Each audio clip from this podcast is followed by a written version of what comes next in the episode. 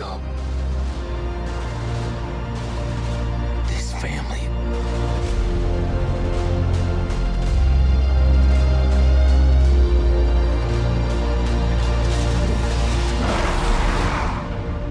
Is our fortress. Ihr hört Katz, den kritischen Filmpodcast mit Lukas Bawenschik, Solao in Pirte. Yannick Neuting Hallo.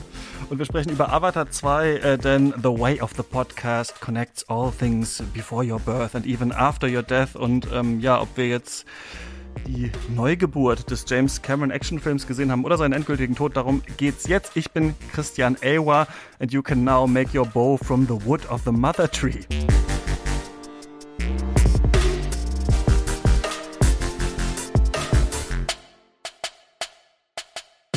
Ja, zur Feier des Tages ähm, hört man fast gar nicht. Nehmen wir diesen Podcast äh, im Marianengraben auf. Also äh, wir haben komplett neue Technologie uns jetzt hier gebaut, damit wir auch unter Wasser miteinander äh, reden können. Janik, wie geht's dir? Kriegst du Luft? Äh, ja, gerade so, mein Schnorchel ist umgeschnallt, die Maske sitzt, also noch funktioniert alles bestens. Ist unsere Technologie ein sehr langer Schnorchel, den wir entwickelt haben? Am Ende hat sich's doch als die am einfachsten äh, zu produzierende Gerätschaft herausgestellt. Sehr, sehr langer. Ja, äh, wir müssen noch mal zu den simplen Dingen zurückkehren, nicht Ja, immer ja, diesen ja. großen Technizismus wahren die ganze Zeit. Mhm, ja, äh, doch ich glaube auch so so einfach äh, haben wir es dann tatsächlich doch geschafft, diesen äh, Podcast hier aufzunehmen. Wir sprechen natürlich über Avatar, The Way of Water. Wir hatten ja schon, um es jetzt äh, ein, weiß ich nicht, drittes Mal in Folgen aufeinander äh, folgenden Cuts-Folgen zu bewerben, äh, länger über James Cameron gesprochen in einem James Cameron Special, vier Stunden lang. Ähm, mit äh, Christoph Doppelt haben wir das zusammen gemacht, Lukas, da haben wir nochmal alle seine Filme besprochen und es ist so ein bisschen uns aufgefallen, dass ja, in unserer quasi professionellen Karriere äh, in der Zeit hat James Cameron gar keinen neuen Film gemacht. Janik, wie ist es eigentlich bei dir? Du musst ja auch noch einigermaßen äh, jung gewesen sein, als Avatar damals in die Kinos gekommen ist. Wie fandst du das denn? Äh, ja, da bin ich noch zur Schule gegangen. Ich äh, müsste jetzt nachrechnen, wie alt ich da genau war. Das war natürlich beeindruckend, aber ich erinnere mich halt noch an diese Zeit, als 3D-Kino noch so eine Art Touristenattraktion war. Also ich habe Verwandtschaft in Berlin und wenn man da mal mehrere Tage in Berlin zu Besuch war, dann weiß ich, dann gehörte so ab und zu bei uns dazu, dass man so einen, so einen Ausflug mal ins 3D-Kino gemacht hat. Da liefen dann so halbstündige äh, Dokumentarfilme, Unterwasserfilme auch tatsächlich. Also da äh, schließt sich dann der Kreis. Und na klar, das war dann eine Sensation. Also auch gerade, dass dann flächendeckend die Kinos alle so technisch aufrüsten mussten. Also ich komme so aus der Chemnitzer Region und da machte das dann auch Schlagzeile, dass, dass jetzt das Cinestar in Chemnitz dann natürlich auch mit äh, da diese Technik aufrüsten muss, damit Avatar gezeigt werden kann. Dann saß man da drin und war erstaunt, dass man diesen Effekt auch auf so einen langen Spielfilm ausdehnen kann, obwohl es die Technik natürlich schon länger gab, aber das war mir als Kind ja damals noch nicht bewusst. Also klar, ich würde sagen, das hat mich damals schon beeindruckt, wenngleich ich schon damals den Film nicht sonderlich mochte. Also da hat zum Beispiel, wenn wir über James Cameron sprechen, Titanic einen weitaus größeren Effekt bei mir hinterlassen, schon in jungen Jahren. Ich würde sogar sagen, das ist einer dieser Filme, die mich sehr für Film an sich begeistert hatten damals. Ja, hatten wir, äh, Lukas, ja auch schon länger äh, drüber gesprochen. Äh, wenn ihr hören wollt, was unsere ersten Berührungspunkte damit waren, Special hören, Link ist in den äh, äh, Shownotes auch ähm, äh, nochmal.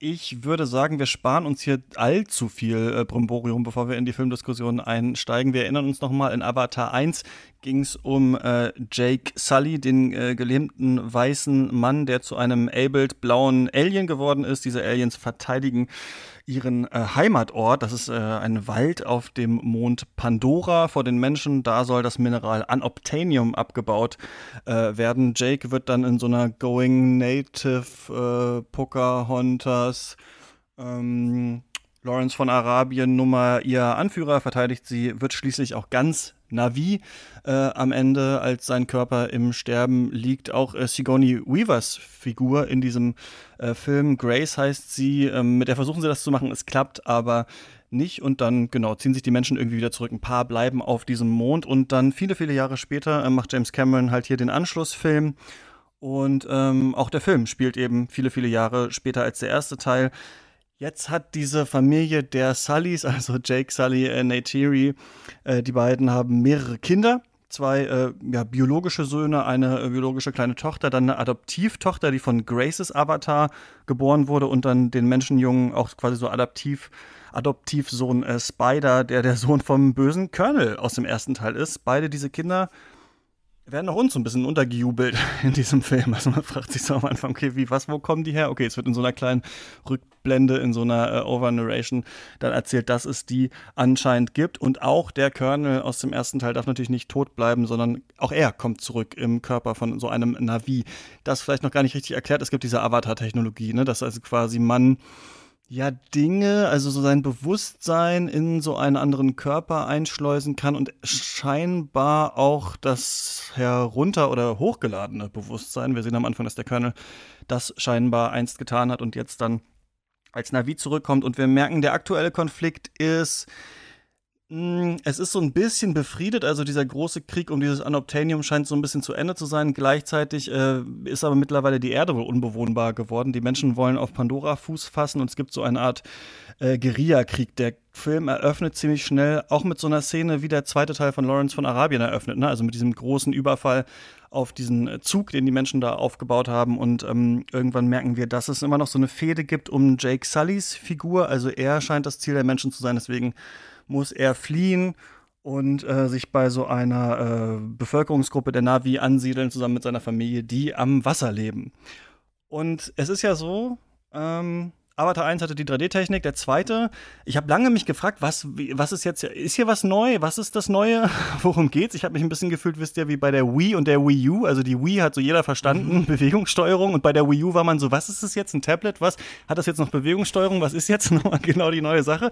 Ich glaube, die neue Sache jetzt ist, dass James Cameron es geschafft hat, Performance Capture unter Wasser zu machen und dass das die neue Technologie ist. Also Performance Capture heißt ja, das ist jetzt kein reiner Animationsfilm, den wir sehen, sondern es sind echte Schauspielende, die dann ähm, digitalisiert werden und äh, das ist jetzt unter anderem halt auch unter Wasser möglich. Das ist etwas mhm. Neues, was wir hier sehen. Ansonsten haben wir sehr, sehr viele Versionen dieses Films. Das ist, glaube ich, der Film mit den meisten Versionen. Es gibt HFR, IMAX, 3D, 2D, alles Mögliche.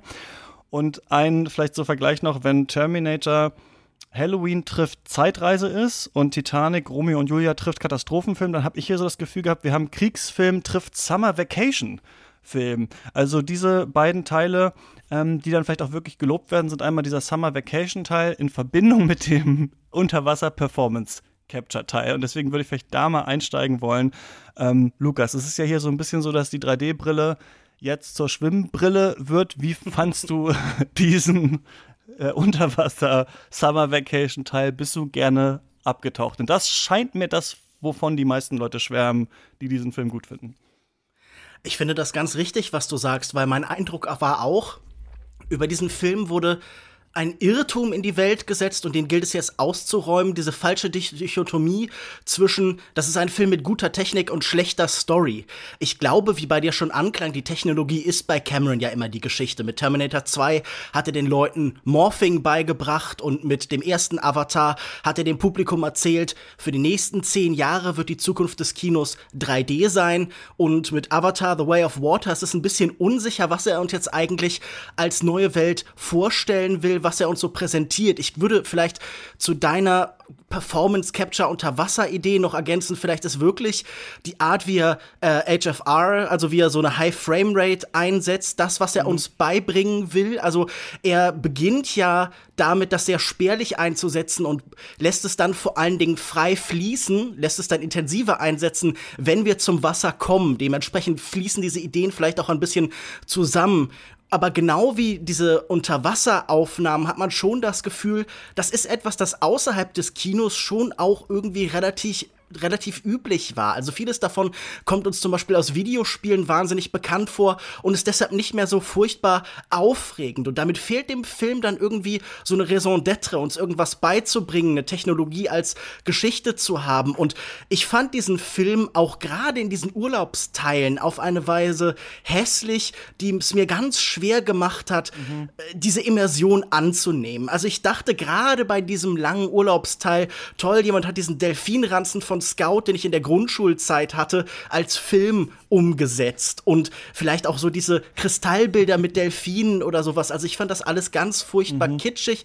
Ich finde immer noch, dass James Cameron theoretisch irgendwie interessant ist in seinen extremen Widersprüchen als militärischer Pazifist, als Technologit, aber gerade diese zentrale Kernkompetenz hat für mich eben überhaupt nicht hingehauen und deshalb habe ich mit diesem Film sehr gerungen und war sehr froh, dass ich D-Box gewählt hatte, also dieses Wackeln vor und Zurückbewegung, weil das hat mich regelmäßig aufschrecken lassen, wenn ich in diesen Urlaubsteilen davor war einzuschlafen. Das ist manchmal so, wie wenn man äh, sehr hungrig ist und dann ist man bei irgendeinem Fastfood-Restaurant und dann bestellt man äh, zu viel, weil man nicht genau weiß, was mm. man will. Und so fand ich, war dieses Ticket für diesen Film zu buchen. Also ähm, ich bin ja gerade in Südostasien, in Thailand. Ich glaube, hier gibt es kein HFR im Kino oder ich habe es nicht gefunden. Also ich war dann überrascht, dass der Ort, in dem ich bin, irgendwie zwei IMAX-Screens hat und dass es ja auch IMAX 3D gibt. Dann war ich äh, jetzt in IMAX 3D, aber man saß so ein bisschen davor und war, okay, will ich jetzt auch noch, dass der Sitz wackelt? Also irgendwas wird James Cameron mir hier ja jetzt wahrscheinlich zeigen, was toll ist. Welche Technik muss ich jetzt dazu buchen, damit damit das besonders äh, beeindruckend ja. wird. Ich weiß nicht, Janik, was es hast du dir da für ein Menü die, zusammengestellt? die Nachricht, ja? dass, äh, dass der Film ist mit den meisten verschiedenen Fassungen, die so da draußen rumschweben. Ja, genau. Also das ist ja, glaube ich, ein, eine der vielen James Cameron-Rekorde, die dieser spezifische Film dann gebrochen hat. Ja, was war denn euer Menü? Also ich dein Menü war HFR 3D, Lukas, ne? Aha, OV, äh, Dolby Atmos und eben D-Box. Okay, es klingt jetzt wie eine komische Frage, aber ich möchte jetzt, also weil zum Beispiel ich kann zu HFR nichts sagen, weil ich es nicht gesehen habe und ich bin aber in 3D gegangen, um immer dazu was sagen können. Deswegen kommt jetzt diese komische Frage, die wir sonst nicht so oft haben bei der Filmkritik, aber mich interessiert tatsächlich, welche Version von diesen vielen habt ihr denn überhaupt gesehen? Janik, wie war es bei dir? Ja, das Menü wurde mir zum Glück zusammengestellt. Ich hatte halt den nur in der Pressevorführung gesehen und da hatten wir 3D, HFR, OV. Also ohne Dolby Atmos, aber diese HFR-Technik hatten wir schon.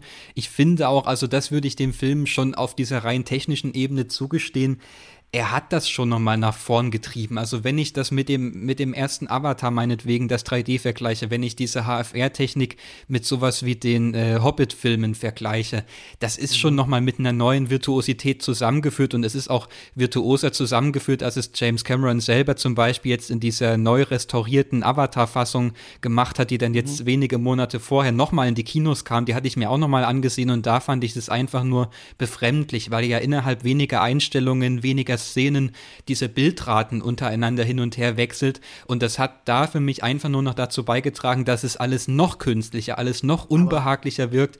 Und das ist hier schon noch mal auf eine andere Art und Weise okay. zusammengeführt worden. Ich wollte gerade sagen, also es ist ja auch diesmal so, dass Action und Kameraschwenks in HFR sind und viele Standardaufnahmen genau. unbewegte eben mhm. mit 24 Bilder pro Sekunde. Und man muss vielleicht sagen, technisch ist das so gelöst, dass in den Sequenzen, wo nur 24 Bilder sind, die Bilder einfach zweimal gezeigt wird, weil man das nicht herunterrechnen oder tatsächlich wechseln kann, nur eben tricksen, indem man verdoppelt. Mhm. Ah, okay von meiner Erfahrung vielleicht nochmal berichtend, ich fand das äh, wirklich abstoßend, also diese Version des Films, ähm, die ich gesehen habe, weil äh, aber vielleicht liegt es auch an der Projektionstechnik hier, aber ich denke mal, wenn es ein IMAX war, dann wird das schon ja, sich da jemand was bei gedacht haben und das richtig abgespielt haben. Aber ich hatte nicht das Gefühl, wie ich jetzt von anderen gehört habe, dass wir jetzt hier eine neuere, bessere Art von 3D gesehen hatten. Also ich habe die gleichen Probleme gehabt eigentlich wie bei 3D, dass ich immer das Gefühl habe, die Brille holt das Bild zu nah an mich heran. Also ich äh, sehe die Größe dieses IMAXs eigentlich gar nicht mehr, weil ich mir eigentlich auch ein Handy vors Gesicht halten könnte. Diesen Effekt habe ich immer bei 3D gleichzeitig viel Verschwommenes in den Action-Szenen, oft Sachen nicht ganz auszumachen, was passiert jetzt wirklich. Diese starke Fokussierung Fokussierung, die man natürlich an sich durch Kameralinsen sowieso hat.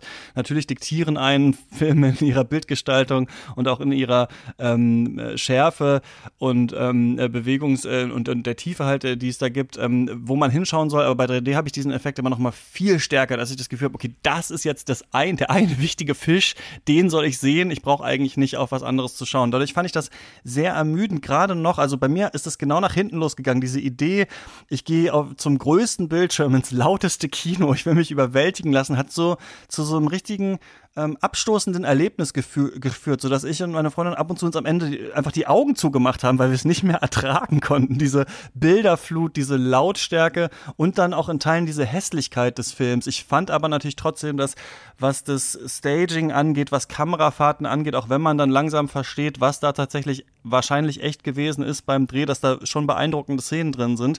Aber ich also das war für mich wirklich ein Kinoerlebnis zum Abgewöhnen, wirklich genau das Gegenteil. Und ich will mich jetzt nicht irgendwie darüber profilieren, dass ich jetzt sage, mich hat das nicht beeindruckt. Aber es, äh, ich kann nur sagen, ähm, nach diesem Erlebnis würde ich empfehlen, das in 2D sich anzugucken, weil dann hätte ich, glaube ich, wenigstens diese Größe der Bilder und die Weite der Landschaften stärker ähm, äh, wahrnehmen können. Ich weiß nicht, ob ihr das auch mal hattet, dass ihr in 3D sitzt und dann die Brille abnehmt, weil ihr denkt, Vielleicht mhm. geht's ja auch ohne.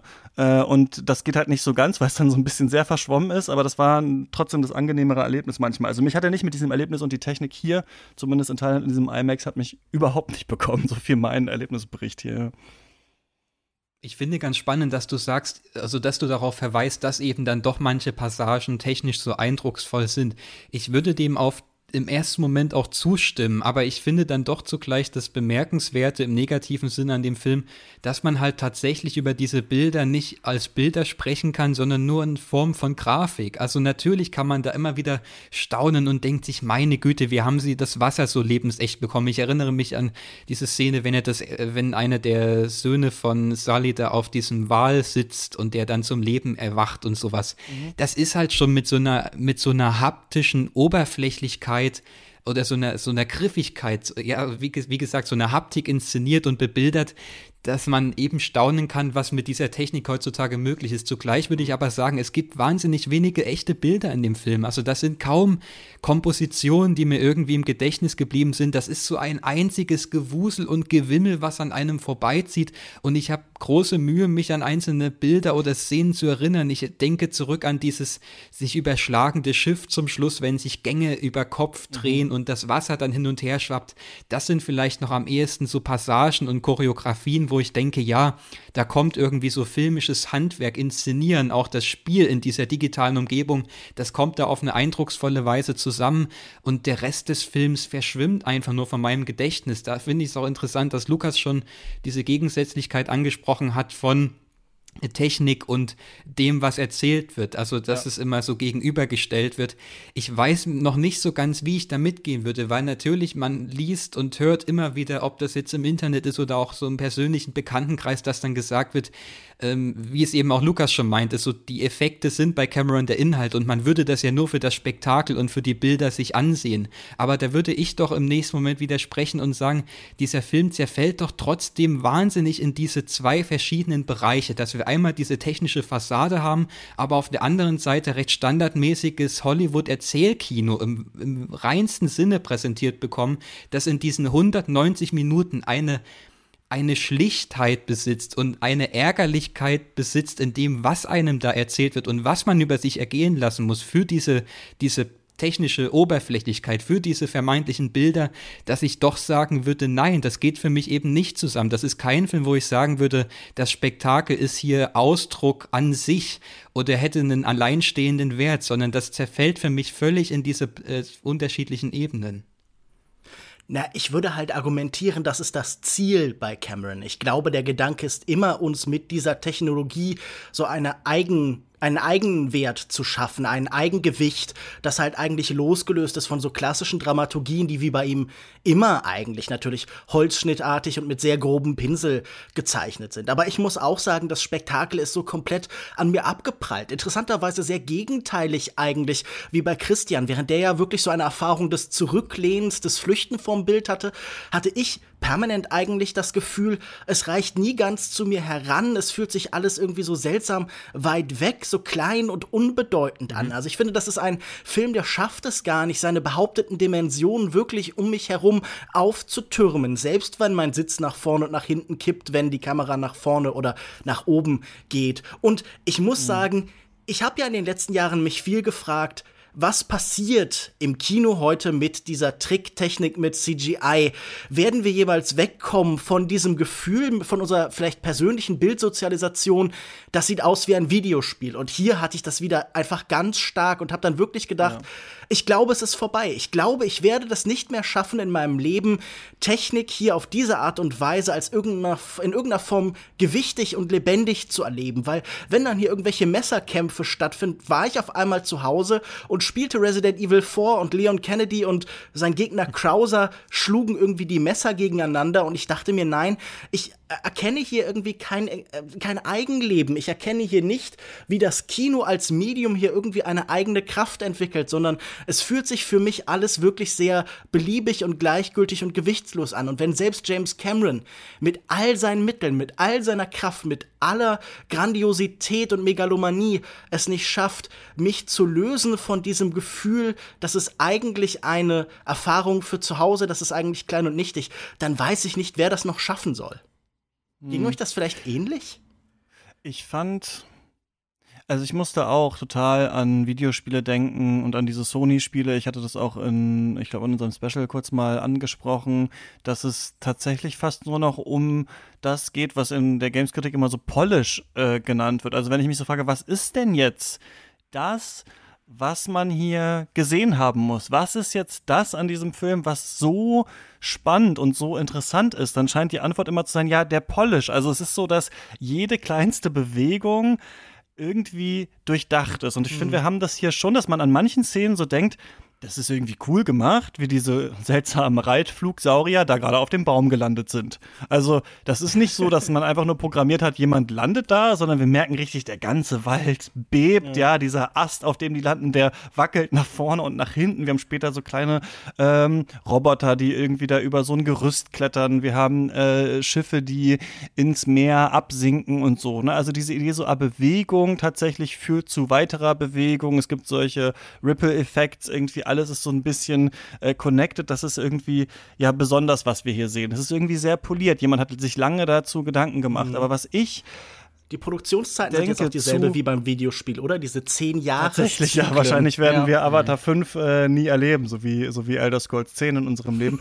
Aber ähm, Resident Evil 6, so, äh, was rede ich? Äh, äh GTA, ja, sorry. Was ich so ähm, interessant finde, aber ist, dass ich glaube, dass die Welt so einem Trugschluss aufgesessen ist, zu denken, dass James Cameron gerade auch mit diesen Avatar, dass das so unheimlich kreativ ist, was wir, was er da jetzt gemacht hat. Der erste Film ist halt krass über die Technik gekommen und wir hatten, äh, als ich ein Zitat rausgesucht hatte von James Cameron für unser Special, äh, da gab es so ein, äh, da gibt es so ein Zitatvideo von ihm auf YouTube und da gibt es so verschiedene Sachen und es gibt da eins, das ist da mit so einer Konzeptzeichnung von so einem ich glaube aus den 70ern oder Anfang der 80er oder so, noch so vor Terminator von so einem ähnlichen Film irgendwie, den er mal äh, machen wollte, wo dann auch schon so eine große blaue Frau halt irgendwie drauf ist. Und er zeigt so drauf und sagt so, ja, even back then I was thinking about a hot, tall blue girl. I mean, her name wasn't Neytiri, but um, and now that's a, like, um, wisst ihr, so der krasseste Film, der je gemacht wurde, so ungefähr. Und ich finde dieses, dieser, diese Herangehensweise, so hot Hot Tall Blue Girl oder so I was dreaming about a fluorescent forest oder sowas. Ich halte auch im ersten Avatar diese Welt, Pandora, diese ganze Geschichte, die da ist, für überhaupt nicht kreativ. Und ich habe jetzt, als ich den zweiten Film äh, gesehen habe, so gedacht, krass, ich finde den noch schlechter als den ersten Film. Also ich finde das, was hier erzählt wird und das, was hier gezeigt wird und das, womit hier versucht wird, irgendwie so Emotionen zu erzeugen, vielleicht ist es nicht so problematisch, nicht so ganz so problematisch in Teilen wie der erste Film mit seinen rassistischen, mit seiner rassistischen Going Native Idee, aber immerhin kann ich der abgewinnen, dass es so eine ganz seltsame Transhumanismus, rettet die Welt, Identitätsverständigung, weirde Sci-Fi Idee ist, die immerhin mhm. noch irgendwie seltsam ist.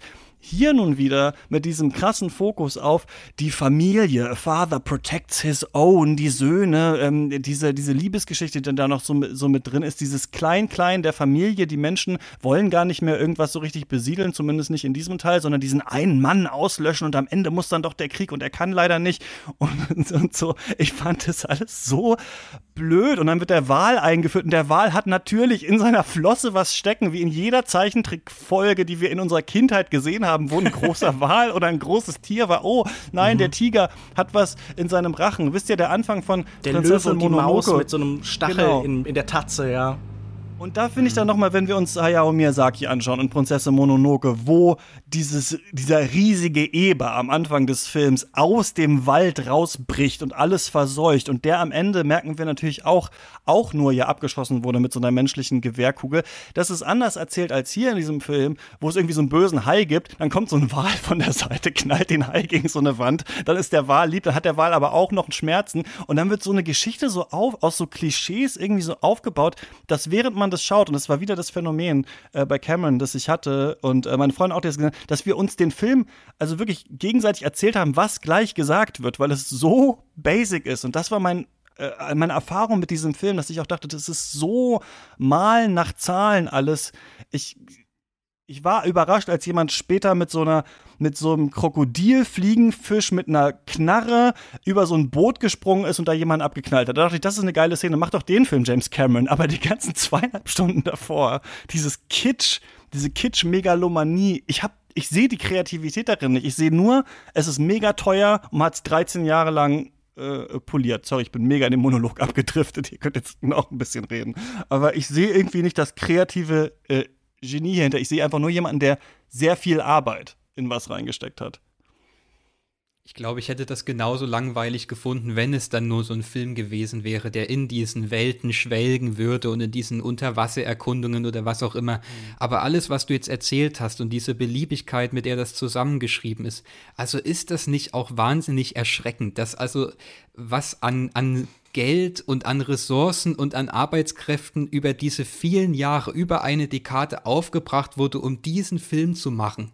Also natürlich über so einen langen Zeitraum, aus welchem Kontext heraus soll das auch entstehen? So einen Film kann man nur drehen, indem man möglichst allgemeingültiges und universelles vermeintlich zusammenwirft, um da so einen ja, Mythen-Mischmasch und ja, du sagst es schon, Familie und so ein bisschen kulturelle Verständigung zusammenzuschmeißen ich dachte mir zwischendrin, wie kann jemand in Hollywood damit durchkommen? Also allein, dass wir in diesem gesamten Mittelteil quasi nochmal ein Remake des ersten Teils bekommen, dass wir wieder es sehen müssen, wie Leute sich in so eine Kultur einfühlen, die auch so völlig essentialistisch gezeichnet ist schon wieder, ähm, dass wir da so Flora und Fauna erkunden und das zieht sich und man sitzt da und man dämmert fast weg und das hört einfach nicht auf und zum Schluss dachte ich mir auch, wie wahnsinnig dümmlich auch diese Umweltbotschaft ist, die uns da wieder aufgetischt wird. Also es ist alles nur aus diesem ersten ersten Teil recycelt, in neue äh, Schauplätze versteckt. Gut, dann ist jetzt in dem ersten Teil musste der große bunte Vogel gezähmt werden, dieses Mal muss der große Wal gezähmt werden. Da hat man so eine kleine Variation eingebaut. Der auch so einen komischen Namen hat, wo auch, der auch so geraunt wird. Also wir mussten, ich musste wirklich ja, lachen, als ich das gesehen habe ja, alles ist, alles ist mega bedeutsam, alles wird so mystisch, metaphysisch aufgeladen, dann heißt es da, the, the, Way of Water has no beginning and no end. So verhält es sich mit dem Film, aber ja. äh, keine Ahnung. Es ist, es ist einfach nur, ermüdend und dieses, dieser Aushandlungsprozess von Heimat und Familie und diesen sozialen Praktiken, die damit verbunden werden, da denke ich mir, das ist doch vielleicht sogar ein interessanter Ansatz, der auch gar nicht mal so unzeitgemäß ist, was uns da aufgetischt wird. Aber dieses Zurückziehen in diese eigene familiäre Überheblichkeit, die dann da wieder stattfindet, also dieses, dieser Mythos von dieser Eingliederung in die große Mehrheitsgemeinschaft, in die geschlossene Gesellschaft, der, aus der man sich dann aber trotzdem fein wieder zurückzieht, weil man sich selbst in so einer überheblichen Position wähnt. Das fand ich einfach nur so wahnsinnig krude und das ärgert mich so an diesem Film, dass jeder einzelne interessante Punkt wieder ins Nichts läuft oder auf diesen 190 Minuten so eine so eine wahnsinnig rückständige Zuspitzung erfährt, dass ich auch sagen kann, nee, das ist mir auch zu blöd, mit dann äh, diese Technik zu geben und zu sagen, na gut, dann gucken wir es halt fürs Spektakel an. Dafür geht das zu lang und dafür steckt für mich zu viel Kraft und zu viel Ressource da drin, um darüber hinwegzusehen. Hm. Also da muss ich doch ein bisschen äh, Advocatus Diaboli spielen, weil ich das Gefühl habe, von Leuten, die diese wundervollen, majestätischen Kreaturen Wale statt, wie sie tatsächlich heißen, Tulkun zu nennen, da scheint man ja schon mal irgendwie ein bisschen zu wenig sich auf das Ganze eingelassen zu haben. Und lasst mich argumentieren. Lass mich erstmal auf einer ganz grundlegenden Ebene argumentieren. Ich glaube, es muss einen Platz geben für, sagen wir sowas wie einen formalistischen Blockbuster. Einer, der sich über Bewegungen und Bilder erzählt, ja, der mit ja. sehr groben Pinseln arbeitet. Und ich glaube, dass hier definitiv schon ein paar, sagen wir zumindest, äh, auktoriale Eigenheiten sind. Also, dass hier jemand ist, der irgendwie an bestimmten Punkten schon sehr gut darin ist, Raum zu organisieren, Konflikt eben auf natürlich dramaturgisch simpler Ebene, aber eben im Raum höchst komplex zu ordnen. Also, wenn wir uns an die Geschichte der Malerei erinnern, haben wir auch wahnsinnig viele Maler, die mit simplen Themen und Motiven arbeiten und dann eben halt in der Konstruktion, in der Form des Ganzen komplexer werden. Und ich würde eben darüber hinaus auch sagen, dass jemand wie Cameron wahnsinnig sagen wir, einen, einen sehr individuellen, einen sehr persönlichen Film gedreht hat. Also im Vorfeld haben wir viel über seine eigene militärische Familienführung gehört, in Interviews, über diese Situation, dass seine Kinder, er lebt ja mit vielen Kindern aus verschiedenen Ehen, zusammen in so einer großen Gemeinschaft, die diesem Film hier sehr ähnlich ist. Die haben ja so eine Art Familientribunal eingerichtet und ihm erklärt, seine Erziehungsmethoden wären zu harsch. Und das ist ja nur natürlich hier in Sully in der heutigen Form sehr stark abgebildet. Und auch so, sagen wir, sehr exzentrische Eigenheiten wie dieser seltsame Mutterschaftsfetisch, der sich durch sein ganzes Kino zieht, der wird ja hier sehr unmittelbar abgebildet, wenn da am Anfang Sullys Ehefrau ähm, mit großem Schwangerschaftsbauch auf die Jagd geht oder so. Also ich finde, es ist auf jeden Fall ein Film, der recht idiosynkratische Sachen hat. Auch diese Obsession mit, sagen wir, dem Spielzeug des Militärs und deren Technologie mit U-Booten und so weiter, dem wird hier natürlich sehr direkt gefrönt. Also, dass diese Krabben-U-Boote euch irgendwie gar nicht interessant oder cool vorkamen, zumindest nicht so cool wie James Cameron, also dass da gar nichts war, das kann ich mir auch nicht vorstellen. Ich finde schon, dass der bei aller grober Zeichnung doch immer wieder Details hat, die irgendwie ähm, eigenständig und idiosynkratisch sind, oder?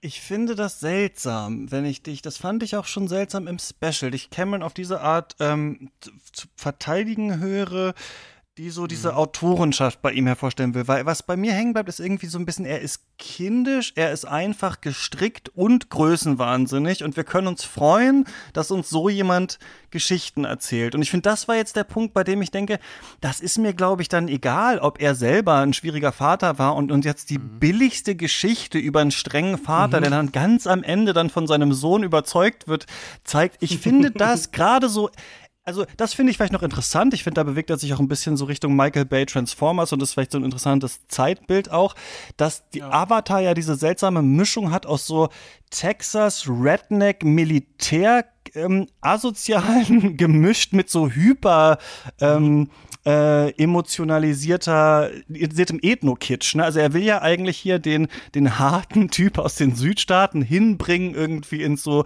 äh, ja. Yoga-Camp eigentlich so ungefähr. Und das ist immer so seltsam. Also, dass jetzt auch diesen, es gibt ja diesen witzigen Kniff, da musste ich auch einfach lachen, das fand ich irgendwie so komisch, dass ich es eigentlich wieder ganz gut fand, ist, als Sally am Anfang gesagt, naja, für mich klang das dann irgendwann wie Englisch und zack, reden einfach alle Englisch ja. in dem Film. Fand ich irgendwie ganz witzig. Aber die sagen dann auch Bro und so und diese ganzen Militärdudes und sowas. Ähm aus Roter Oktober, oder? Wo dann halt ah, die ganze okay. Zeit Russisch gesprochen wird und dann verwandelt sich das auf einmal in Englisch, weil Sean Connery absolut keinen Bock hatte, irgendwie einen russischen Akzent zu machen oder so. Nur ich sehe halt in ihm, ich sehe nicht so die große Vision oder die große persönliche Geschichte, hm. die er erzählt. Das ist ja äh, also echt erstaunlich irgendwie so blöde und auch wenig dekonstruierend so einer Männerfigur. Klar ist es so, dass man dann an seinen Sohn dann doch etwas am Ende übergibt und sich was erzählen lässt, aber es ist ja eigentlich unironisch, wie Jake Sully hier sagt, a father protects his own Absolut. und so. Und, und zu ihm kommt ja dann auch der Krieg, ne? Also es ist ja so, dass ähm, mhm. der Krieg dann unausweichlich halt kommt, auch was, wo, wo ich, und jetzt nicht, das kann jeder machen, aber ich will nur mal sagen, dass ich trotzdem lustig fand, dass ich so das gesehen habe, den Film, und nach einer Stunde dachte ich so, okay, also am Ende kriegen wir einen Kampf Mann gegen Mann auf einem brennenden Schiff und dann wird es Flammen über dem Wasser geben und unter den Flammen wird getaucht werden. Und so endet der Film dann auch natürlich. Und es ist ja in Ordnung, sich so ein paar narrativen Klischees zu bedienen. Aber ich mhm. finde, dass James Cameron uns wenig über Science Fiction immer so erzählen, erzählt in seinen Filmen und auch hier, dass die Menschen, also dass die Menschheit zerstört ist wegen Klimakrise. Wir haben einen Film, der im Wasser spielt, so, ne, es ist so ein bisschen angelegt, auch wenn es eher so eine seltsame 80er, 90er Jahre rettet die Wale-Thematik ist, aber ich will ihm da mal mehr mhm. zutrauen, finde ich, wird irgendwie sau wenig verhandelt. Und ich erwarte jetzt nicht ellenlange Abhandlungen oder so, aber dass nicht mal die Möglichkeit eines Friedens hier überhaupt im Raum steht, so die es ja noch in ja. Avatar 1 gab, das finde ich schon irgendwie erstaunlich, wirklich so Videospiellogik blöde irgendwie wie gesagt, ich würde euch weitestgehend zustimmen. Ich mochte den Film ja auch nicht. Ich würde nur sagen, lasst uns doch zumindest angucken, was interessant sein könnte. Und diese, Voll, gerne. Ich diese, viele Sachen diese neue Möglichkeit, auch, ja. Körper zu formen und zu beliebig irgendwie zu verschieben. Also diese Idee, dass diese transhumanistische Frage des ersten Teils so selbstverständlich ist, dass man sich gar nicht mehr fragt, ob Sully halt ein Navi ist oder so, sondern man geht da vollkommen mhm. drin auf und wir haben hier zwei gegenläufige Bewegungen. Also ich finde zum Beispiel den Idee, dass jemand im Körper des Feindes aufwacht, wie hier dieser bösartige General, mhm. und plötzlich den Körper seiner Feinde durch die Welt tragen muss und das als neue Waffe begreift und darin so aufgeht und wir daran auch merken, okay, dieser Perspektiv Wechsel des Kinos, der zu, also zum Beispiel uns in bestimmte Körper versetzt, der sorgt auch nicht automatisch für eine bestimmte Empathie. Also man kann auch in neuem Körper den alten Feind jagen. Und gleichzeitig haben wir auf der menschlichen Seite die Gegenbewegung Menschen, die eigentlich gerne Navi werden wollen, ohne den Körper zu wechseln in Form von diesem Spider. Und diese seltsame, verschränkte Gegenbewegung, also die einen streben in die eine Richtung, die anderen in die andere, diese seltsame Beliebigkeit und Austauschbarkeit der Körper, das ist doch schon irgendwie zumindest ein bedenkenswertes Thema, oder? Super Punkt, dass du es jetzt ansprichst, würde ich gerne äh, genau diskutieren. Denn es gibt echt viele Sachen in dem Film, oder ein paar zumindest, und auch schon beim ersten Teil, bei denen man sich denkt, das ist doch eigentlich immerhin mal ein Thema und das ist ja immerhin ja auch äh, narrativ interessant aufgebaut mit dieser Doppelstruktur. Ne? Du hast es eigentlich gerade schon beschrieben, ich muss es nicht nochmal äh, wiederholen. Vielleicht noch, dass wir wir haben so eine Art diesmal ähm, Fremdheits, ähm, geflüchteten Geschichte, bei denen auch Navi untereinander ausgegrenzt werden. Ne? Ich glaube, es ist ein Fakt, der im ersten Teil nicht richtig vorkam. Also diese Finger an der Hand, wer hat wie viele Finger? Wir merken jetzt, dass halt von Menschen äh, gezeugte oder in ihren Navi-Körpern gezeugte Navi äh, mehr Finger haben als die anderen, werden dann Außenseiter und so weiter und so fort. Seltsamerweise fand ich so einen Turn, der das Neytiri kann zum Beispiel Spider nicht akzeptieren. Also der Film, sage ich mal, ich weiß nicht, ob er es intelligent macht, aber steckt auf jeden Fall so verschiedene neue Arten auf Körper zu reagieren ab. Die Frage, die ich da immer habe mittlerweile ist, ist das was, was der Film irgendwie aufwirft oder ist es was, das der Film schon auch behandelt und vor allem dann auch irgendwie mhm. interessant am Ende äh, ähm, zusammenschnürt? Und das Gefühl hatte ich hier irgendwie nicht, obwohl ich diese Grundidee, ja. dass der Colonel zurückkommt, also finde ich erstmal ein bisschen blöd, aber fand ich dann interessant halt im Navi-Körper und ich ja. fand auch immerhin als Kniff, sagen wir mal, ähm, das kennen wir auch aus Star Wars 7 oder sowas, wisst ihr, die Figuren sind dann auch selber Fans des alten Films. Wir sehen ja hier, dass der Colonel selbst seiner eigenen Figur aus, also dem tatsächlichen Colonel aus dem ersten ja. Film so hinterherreist und sich anschaut und so irgendwie damit auseinandersetzen muss. Und es gibt ja tatsächlich am Ende den Twist, dass er dann seinen äh, Sohn dann irgendwie doch annehmen kann. Ähm, vielleicht erstmal, Janik, findest, konntest du da was rausziehen aus dieser, aus dieser Parallelgestaltung, die ja immerhin äh, ja eins der, einer der neuen Kniffe, würde ich mal sagen, jetzt in diesem Film ist. Na eben nicht. Das ist genau der Punkt, den ich jetzt auch erwidert hätte. Also ich würde euch natürlich zustimmen. Das sind, also wenn wir was Interessantes finden wollen, dann sind das vielleicht tatsächlich so diese ersten 15, 20 Minuten, in denen uns diese Gestalten, diese Maschinen, diese kurzen Plotpunkte begegnen, mit denen da diese Geschichte nochmal auf einen neuen Stand gesetzt wird. Da würde ich zustimmen. Auf der anderen Seite habe ich aber eben nicht das Gefühl, dass der Film dann damit irgendetwas verhandelt. Auch dieses, was Lukas erwähnt hat, äh, wenn wir darüber sprechen, die Verschmelzung von Mensch und Maschine, von Natur und Industrie. Wir sehen dann da diese Roboter, die wie Krabben aussehen und mhm. so weiter das sind so Versatzstücke, da denke ich mir, ach ja, nett. Aber dann denke ich mir im nächsten Moment, ja gut, habe ich jetzt auch schon gesehen. Also das sind doch so wahnsinnig altbackene Diskurse und Bilder und Vorstellungen auch. Ich meine, diese Gedanken von, dass sich Maschinen oder auch ganze Städte so Tieren annähern, das, das sind so Sachen der 60er Jahre. Also wenn man da so diese Walking City Diskurse hatte, das finden wir in so Sachen wie Dune dann aufgegriffen, auch letztes Jahr. Also dann wundere ich mich, warum Lukas vielleicht da nicht bei Dune noch dieselbe Faszination für die Ornithopter verspürt hat, wie er für die Krabben bei Avatar ähm, verspürt hat.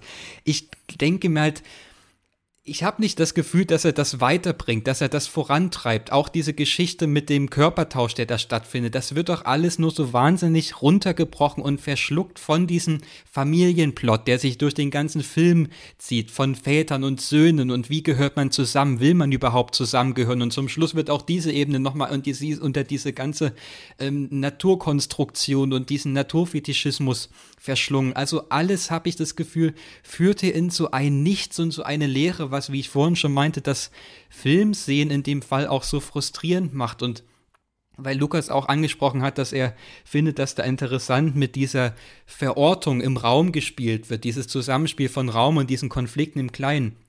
Auch das sehe ich halt nicht so wirklich. Ich sehe da die ganze Zeit nur das, was Henri Lefebvre in die, äh, die, äh, die Produktion des Raums beschrieben hat, dass also diese diese seltsame Doppelstruktur von einerseits existiert Natur als so ein Mythos und als so ein mythischer Raum, zugleich ist es aber nur noch so eine Fantasie und in Wirklichkeit wird sie nur noch ausgebeutet. Also diese verlogene Doppelmoral und diese, diese Doppelung, die parallel stattfindet, aber sich selbst gar nicht erkennen kann, dann denke ich mir, ja, genau dieses, dieses Dystopische, was er da beschreibt, sehen wir hier als Utopie verkauft und ich kann darin nichts Behagliches finden. Mhm. Ich finde einfach nur gruselig, wie dieser Raum hier verwandelt wird und uns auf der Leinwand mit dieser Digitalität zum Leben erweckt wird.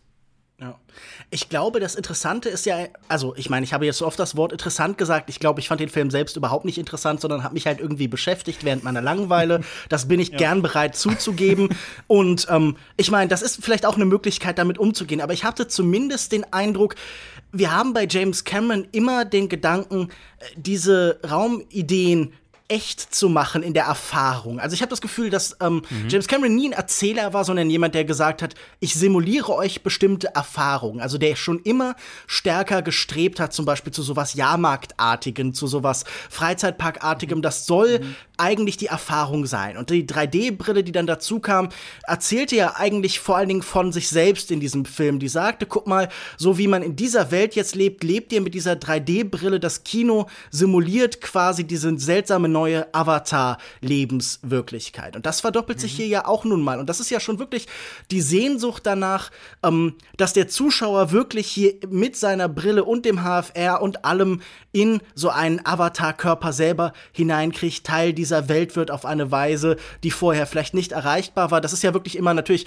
äh, du sprachst von Mythos und das ist sicher der, der Mythos vom totalen Kino. Das ist sicher der Traum von einem Kino, das Wirklichkeit wird. Ich glaube, es hängt halt mit seiner Vorstellung zusammen vom Künstler als Aktivisten. Er hat ja gesagt, in den letzten zehn Jahren oder so hat er als Aktivist versucht, sich für indigene Völker einzusetzen, für Umweltschutz, für ähm, selbsterhaltende Landwirtschaft und so weiter und ist dann irgendwann für sich selber sagt, er zu dem Schluss gekommen, im Kino erreiche ich mehr, im Kino bin ich da aktiver. Und ich glaube, dass das so ein bisschen vielleicht ist wie ähm, bei, bei Walter Benjamin und äh, seinem Text Der Autor als Produzent. Also der Gedanke, dass das, was ein Künstler macht, nicht mehr eine individuelle Erfahrung anspricht, sondern dass das eine neue Form von Wirklichkeit hervorbringen soll. Und ich glaube, das ist hier mhm. mit dieser endlos lang angelegten Reihe ja auch das Ziel. Also uns vorzubereiten, so wie auf die, sagen wir, die 3D-Brille oder auf HFR, auf eine komplett virtualisierte Erfahrung, auf fast so was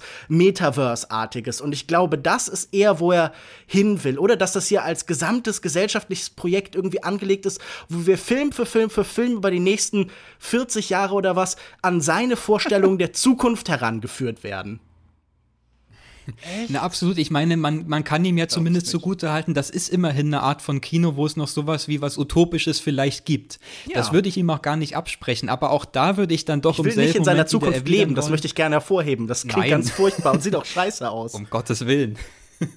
ja, auch da komme ich aber nicht umhin, im selben Moment mit zu denken, ist das nicht wahnsinnig albern und dümmlich, was uns da an Aktivismus verkauft wird. Also das große Thema ist ja. nun mal hier Natur als Mythos, die, der wiederum ausgebeutet wird, zerstört wird von der, von den habgierigen Menschen, die sich da irgendwie breit machen wollen in diesem Paradies und dieser Idylle, sie aus dem, aus dem Einklang, aus dem Gleichgewicht rausbringen was uns da gezeigt wird, sind dann diese klassischen Bilder von gleich in den ersten zwei, drei Minuten fallen diese Raumschiffe vom Himmel, da gibt's riesige Feuerbrünste und Feuerwalzen, die da den ganzen Wald verbrennen. Später wird man dann mit Flammenwerfern ins Dorf geschickt, da werden dann Häuser abgefackelt, Tiere werden erschossen. Dann denke ich mir, also wer sitzt denn nicht im Kinosaal und denkt sich, ja gut, das ist böse, aber führt das nicht als als aktivistische Botschaft für mehr Klimaschutz und was auch immer damit alles verbunden sein mag, ist das nicht wahnsinnig kurz gegriffen? Also das erreicht mhm. doch niemanden. Niemand wird doch im Kino sitzen und da irgendwie eine Gegenposition einnehmen wollen. Und dann denke ich mir, ja, aber wenn wir uns jetzt damit auseinandersetzen wollen, ist das jetzt wirklich ein fruchtbarer Beitrag, der uns zu einem anderen Handeln bewegen könnte? Dann würde ich sagen, nein, der macht das irgendwie konsumierbar und lädt das mit solchen Extrembildern auf, auf die sich alle ja. auf den kleinsten gemeinsamen Nenner einigen können. Aber dann können wir uns doch wieder fein zurücklehnen und sagen, na gut, zum Glück mache ich das nicht. Zum Glück fahre ich jetzt nicht mit dem Flammenwerfer in den Wald und brenne dann ein paar Bäume nieder. Ich glaube, der Gedanke ist halt, dass das so Affektbomben sind. Also, dass es wirklich darum geht, mhm. es ist ein allgemeines Bewusstsein da. Das ist kein Film, der aufklären will, sage ich mal. Also, der sieht als mhm. gegeben an, dass wir wissen, wie er auch in der Dramaturgie dann irgendwie anklingt. Hey, wenn die die Wale da jagen, das ist schlecht. Und ich glaube, er gefällt sich dann eher im Affekt Agitation, sage ich jetzt mal. Also in dieser mhm. Hinsicht von eine Bewegung vom Wissen zum Glauben zum Beispiel zu bringen. Also, ich glaube, dass er irgendwie schon weiß, dass wir wissen, dass das schlecht ist. Ich glaube nur, er denkt, vielleicht kann er uns damit als Masse irgendwie in Bewegung setzen und ein, ein neues Empfinden, ein neues Fühlen gegenüber einem Wissen halt irgendwie ausstellen. Ich glaube, das ist dann eher das, das Ziel. Also er ist ein Populist halt. Das würde ich auf jeden Fall unterstreichen und ich finde es auch super dämlich, aber ähm, es erreicht auf jeden Fall viele Menschen. Also da kann man ihm keinen Strick draus drehen. Ja, klar. Es ist so komisch 80s halt so. Ne? Ich musste da auch so drüber nachdenken, mhm. dass, ne, als die Leute dann ja, so alle gesagt haben, so. so. Recycling ist so das neue Ding, ne? Da ging es dann darum, ja, wir müssen halt den Müll trennen und den Müll trennen ist irgendwie wichtig und damit kann jeder so seinen eigenen kleinen Teil leisten und so weiter. Und es ist sicherlich nicht schlecht, den Müll zu trennen, aber gleichzeitig fackeln halt die riesigen Konzerne und die Industrieländer halt die komplette Welt ab und die Meere steigen und so. Diese Mülltrennung Na. ist wahrscheinlich nicht unser größtes Problem, das wir haben. Und hier ist es ja auch so, ja auch ein Thema des Films, ist ja Verjüngung irgendwie. Also es geht einmal darum, dass natürlich durch diese ähm, Kinder dann jetzt, also James Cameron ja auch ein großer, ja, ich würde sagen, Eltern-Kind äh, Regisseur, ne? Also wir haben ja. die Alienmutter bei Aliens, wir haben, da hat Sigourney Weaver ja dann auch ihr kleines äh, ihr Kind verloren, bekommt dann ein neues Terminator 2 und so weiter. Auch im Terminator 1 wird ein Kind äh, gezeugt. Ich weiß nicht, bei Titanic eventuell Rose und dieser Tiefseetaucher oder sowas haben vielleicht auch so eine elterliche Beziehung dann irgendwie so zueinander, mhm. aber das ist ja was, was wir eben ganz stark haben und das haben wir hier als großen Fokus jetzt tatsächlich, ne? Kann man einerseits sagen, ist vielleicht erzählökonomisch ganz interessant, Jake Sully nicht der vielleicht die interessanteste äh, Figur, dann können wir haben wir seine Kinder natürlich noch in, in, in mehreren Filmen später. Aber die Menschen, die ja auch hier die Wale äh, jagen, um dann dieses ähm, äh, diese Substanz, die halt auch verjüngt, äh, verjüngt wirkt, irgendwie da rausziehen zu können. Also diese so Erneuerung der Menschen. Wir haben das natürlich auch in diesen Avatar-Körpern irgendwie, ne? Was auch ein bisschen komisch ist, wenn man sich so die Menschheit irgendwie äh, vorstellt, aber das irgendwie ist man agiler in diesen Körpern von diesen Alien und so, Aliens. Ne? Das merken wir dann auch beim Colonel und so weiter und so fort.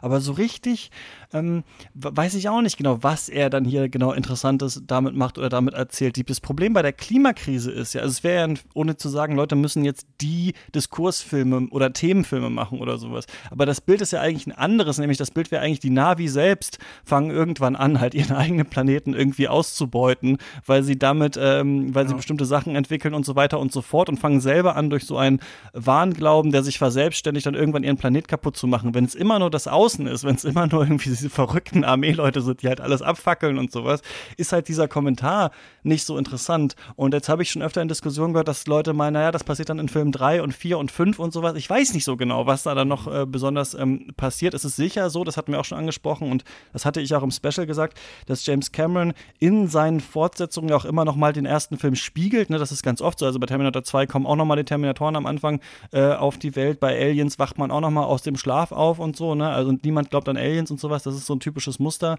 ähm, bei ihm. Aber ich sehe es auch irgendwie nicht so interessant hier äh, behandelt, diese Thematik. Und äh, sehe eher diese Kinder auch nur als so ähm, Gefäße, die man mit Plot anfüllen kann, sodass dann, mhm. wenn dann noch mal eins stirbt oder sowas in Teil 4 oder Spider dann da, weiß ich nicht, sich doch für die Menschen entscheidet, dass wir dann sagen können, aha, den kennen wir ja schon, nach so einer Serienlogik. Aber ich finde so diese, diese Weitergabe hier, und das wäre vielleicht auch noch mein Punkt, warum ich so krass regressiv finde, wenn der erste Film so komisch das konstruiert war, dass die Navi Jake einfach so akzeptieren, James Cameron ist ein Männlichkeitsregisseur. Ne? Er hat starke Frauenfiguren, aber es geht dann doch immer um so eine seltsame Art Männlichkeit, so ein Behaupten, das Tier zähmen, Krieger erkennt, Krieger erkennt Krieger, du bist ein Navi, du kannst hier bleiben, du wirst unser Anführer und so weiter und so fort. Das war ja schon ein bisschen seltsam aufgebaut, aber immerhin ja interessant, dass sich eine Figur äh, in eine andere Welt und Kultur einfühlen kann. Jetzt ist er ja in dieser Kultur und es ist die seltsamste amerikanische halt Summer Vacation Kernfamilie die ich je gesehen habe. So, also wo ich so denke, das ist irgendwie alles weg, was die Navi eigentlich kulturell ausgemacht hat. Deswegen finde ich es, glaube ich, so regressiv, dass ich finde, durch diese Kinder irgendwie kommen da keine interessante Fragen, Fragen dazu oder, oder so, die er hier aufmacht. Ich weiß nicht, habt ihr da noch was gesehen, dass ihr dachtet, das ist ein interessanter Patchwork-Film? Vielleicht auch, auch eine Sache aus den 80s und 90s eigentlich eher, oder? Also bezüglich Patchwork nicht. Ich finde, wo man eventuell hängen bleiben könnte, ist dann tatsächlich die Sigourney Weaver-Figur, also diese Kiri oder wie sie heißt, ähm, die dazu so einer mythisch angehauchten, auch da wieder mythisch äh, mhm. übersinnlichen, naturverbundenen Kreatur erhoben die, wird. Äh, Dingsbums Empfängnis ist das bei ihr, ne? Das ist ja so ein quasi auch so ein genau. Jesus-Motiv eigentlich, ne? Ja. Genau, und da frage ich mich halt auch so, wie verorten wir das? Aber da kommen wir vielleicht auch nur in den Bereich der Spekulation, weil der Film das sehr offen lässt. Ich meine, wir haben auf der einen Seite so große populäre Stoffe wie Game of Thrones, wie auch Dune, dann jetzt in dem Villeneuve Remake, die uns also immer wieder lehren wollen, nicht an diese Gestalten zu glauben, die das ein Stück weit dekonstruieren und entlarven oder zumindest mit so einer Unsicherheit und so einer unbehaglichen Ambivalenz versehen, dass wir sagen können, na gut, wir können uns nicht auf diese Fantasien, äh, nicht auf diese Fantasien verlassen. Jetzt kommt James Cameron und bedient genau diese Fantasie. Also ich sehe das auch hier wieder so eine personifizierte Utopie, dieses Verschmelzen mit dem Natürlichen, dann die Natur auch fruchtbar machen. Also wir sehen ja auch, wie sie ja dann gegen die Feinde gewendet wird, beziehungsweise verwendet wird, um sich selbst zu retten und aus der Reserve zu ziehen. Aber dann empfinde ich auch doch da wieder eine große Unsicherheit und denke mir, ja gut, wo will er damit hin? Also erleben wir dann jetzt in den nächsten Teilen, dass sie zu so einer Art Erlösergestalt aufsteigt, wird sie andere Völker vereinen unter sich, unter mhm. dieser, unter dieser Fantasie, die sie verkörpert.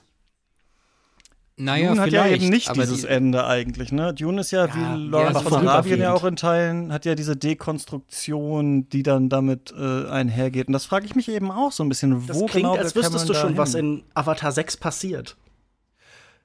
Ja, das ist die Frage, oder? Also ist es tatsächlich so, denkt ja. ihr, ähm, weil ich sehe, ich sehe den Zweifel bei Cameron nicht an diesen Heldengestalten nee, eigentlich. Nicht, ja. Nee, genau. ich, ich würde euch da auch zustimmen. Also es wurde eine ganze Menge gesagt. Ich finde vielleicht zu dieser Recycling-Frage vorhin, vorhin zurück, er ist insofern zumindest radikal, dass er wenigstens so auf Sea Shepherd-Level ist und sagt, hey, versenkt doch mal ein bisschen die Leute, aber damit wird natürlich nichts grundsätzlich in Frage gestellt. Also das ändert ja nichts eigentlich daran. Wir merken es ja daran, dass auch die Ressource eine andere ist als in Teil 1, aber dass wir feststellen, okay, diese äh, Kolonialisierungsbewegungen werden in jedem Fall fortgesetzt, ob es jetzt um Anoptenium geht oder um hier äh, Wahlgehirnsubstanz, die unsterblich macht oder so. Das ist natürlich auch irgendwie so, das zeigt uns, dass eigentlich der Kern immer ein MacGuffin ist, aber es bewegt sich vielleicht auch mehr so in Richtung von so Bewegungen wie Long-Termism oder so, also viel so Unsterblichkeit, Sehnsuchten, die ja scheinbar gerade alle Milliardäre irgendwie umtreiben, um dieses Gefühl Zukunft gestalten durch irgendeine Form von Unsterblichkeit. Aber ja, da würde ich euch auf jeden Fall zustimmen. Ähm, die Frage ist halt wirklich, ob er irgendwann ins Grübeln, ins Zweifeln kommt, ob er seine allzu niedliche, allzu stringente Konstruktion in irgendeiner Form neu ordnen kann. Ich denke halt, wenn irgendwas ihm dafür Raum gibt, dann sechs oder sieben oder was auch immer, wie viele Avatar-Teile er jetzt tatsächlich dreht, weil da ja fast zwangsläufig in dem so Iterationen stattfinden. Wir haben ja schon gesagt, eine Fortsetzung ist bei James Cameron oft eine Wiederholung mit leichten Verschiebungen von Terminator 1 zu Terminator 2 oder von Avatar 1 zu Avatar 2.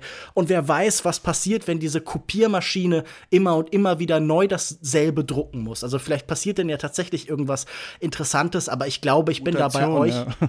Ja, genau. Es ist so, Mutation ist, glaube ich, ein guter Begriff, aber ich bin da auch skeptisch, dass da was Interessantes, Neues bei rauskommt. Und ich glaube, wenn hier diese Frage nach den Kindern gestellt wurde, dann würde ich sagen, am interessantesten ist wahrscheinlich wirklich, dass hier plötzlich eine 73-Jährige eine 14-Jährige spielt. Also wir Super, haben, Super, dass du sagst, haben wir noch ja, gar nicht angesprochen. Wir, wir haben ich hatte da auch mit einer Freundin drüber geredet und äh, äh, ihr ist das gar nicht aufgefallen. Wie genau, ja. wie habt ihr das nochmal gesehen? Weil das ist sicherlich auch ein genuin neuer äh, Punkt genau. an diesem Film. Ja, super, dass du das, das, das finde ich nämlich auch. Ich hatte es vielleicht vorhin schon angedeutet damit, dass dass ich gesagt habe, die Körper bekommen so eine Beliebigkeit, eine neue Plastizität vielleicht? Oder zumindest wird diese Frage nach der Beziehung zwischen Körper und Geist noch mal ganz anders aufgelöst? Und das ist ja nun ein extremerer Schritt als vielleicht bei The Irishman oder als bei Star Wars, wenn da irgendjemand noch mal wiederbelebt wird, sondern wir sehen hier ja wirklich so diese ähm, Metaverse-Avatar-Frage, diese Idee, dass eigentlich keine konkrete Beziehung mehr existiert. Klar, sie hat irgendwie so vage das Gesicht von Sigourney Weaver, aber man sieht zumindest auch nicht diese seltsame Steif Sci-Fi, die wir vielleicht noch bei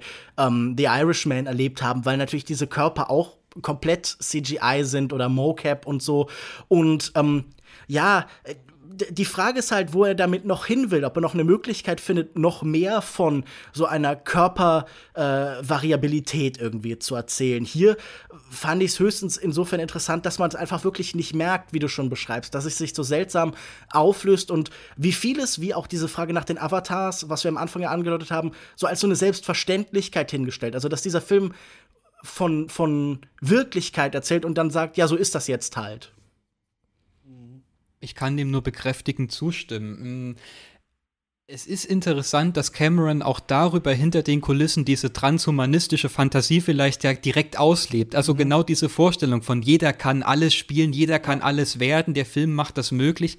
Also ja, das ist vom, vom, von der Idee her natürlich interessant, vielleicht auch reizvoll, aber wie Lukas schon sagt, es bekommt dann in der technischen Umsetzung so eine wahnsinnige Beliebigkeit, weil eben diese Ganzkörpermaskerade, die die Menschen durch die Digitalität dann bekommen in diesem Motion Capture Verfahren, ja halt nur noch aus das, also das Menschliche auch wieder ein Stück weit ja. oder zu stark verschwinden lässt. Ich meine, Mimik und Gestik, es sind nun mal auch in der Praxis nur noch äh, Punkte im Rechner, die eingefangen, ja. die verbunden werden und die dann wieder neu mhm. animiert werden können. Also diese Technik frisst den Menschen mehrfach, auf. Schon mehrfach gehört, dass Leute gar nicht wussten, dass Kate Winslet in diesem Film ist, weil sie ja sehr in ihrer Rolle verschwindet. Ja, genau.